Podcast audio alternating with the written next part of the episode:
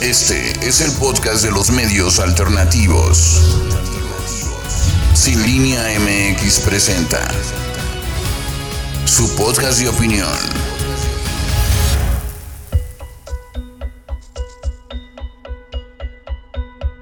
Bienvenidos a Sin línea MX, soy Erika González. A pesar de la muy precaria situación en la que se encontraban las finanzas públicas al inicio del gobierno actual, en menos de un año y medio se logró aplicar una nueva estrategia que incluso alcanzó hasta para incrementar en cuatro veces la infraestructura de salud pública en preparación para que la capacidad hospitalaria no se saturara a raíz de la pandemia. En 2020, a pesar de la contingencia sanitaria y de las resistencias mediáticas, promovidas por la oposición corrupta, se logró mantener el nivel de recaudación que se tuvo en el 2019. Así como el presupuesto para financiar las obras de infraestructura impulsadas por el gobierno y para dar mantenimiento a la infraestructura en general y por fortuna contra todos los pronósticos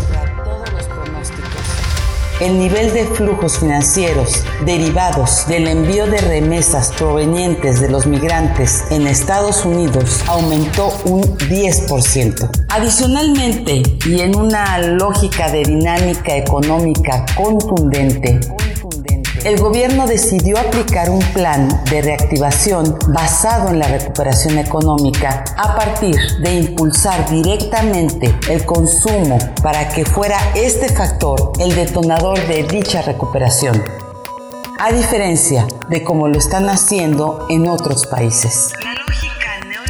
La lógica neoliberal indica que los gobiernos proporcionen apoyos a las grandes y medianas empresas para que sean estas quienes detonen la producción, los empleos y el consumo en ese orden. El problema con esta estrategia es que para que el consumo se mueva, primero tiene que moverse la producción y el ingreso por medio del salario de los que producen.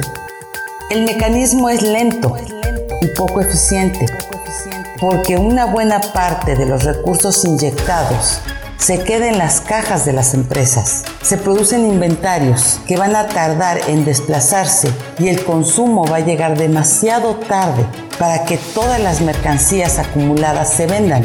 En la estrategia aplicada por el gobierno mexicano se entregan apoyos directamente al consumidor, además de a los pequeños negocios. Los consumidores salen a gastar los apoyos a los comercios estos tienen que resurtir las mercancías que venden y de esta forma las empresas producen para reponer los inventarios de los comercios. Es un mecanismo mucho más veloz y eficaz que el anterior para lograr una recuperación económica rápida y con menor sufrimiento de la población en general. Para que tengamos una idea más clara de lo anterior, podemos revisar a grosso modo las cifras de actividad económica y empleo en México involucradas en el periodo de la pandemia. Durante los meses de marzo, abril y mayo del 2020, la actividad económica en México se desplomó un 22% y se perdieron 12 millones de empleos en total, considerando los sectores formal e informal de la economía. Durante los meses de junio, julio y agosto, una vez que el gobierno comenzó a aplicar sus medidas de impulso al consumo, la actividad económica ganó 14.2 puntos porcentuales de los 22 que había perdido lo que significa una recuperación de 65% de la caída sufrida en solo tres meses. En solo meses. Por otro lado, en ese mismo periodo se lograron crear 8.4 millones de empleos de los 12 millones que se habían perdido durante los tres meses más severos de la emergencia sanitaria. también con una recuperación del 70%. Como podemos ver y como lo anticipó el presidente de México, les eh, informo de que se está cumpliendo nuestro pronóstico de que íbamos a caer en lo económico que como es eh, natural por la pandemia, la economía se cayó, pero que íbamos a lograr una recuperación rápida. Siempre hablé de una V, caída, tocar fondo eh, y eh, salir hacia adelante pronto. La economía está experimentando una recuperación en forma de D, sin que para lograrlo se hayan recurrido a la contratación de deuda adicional.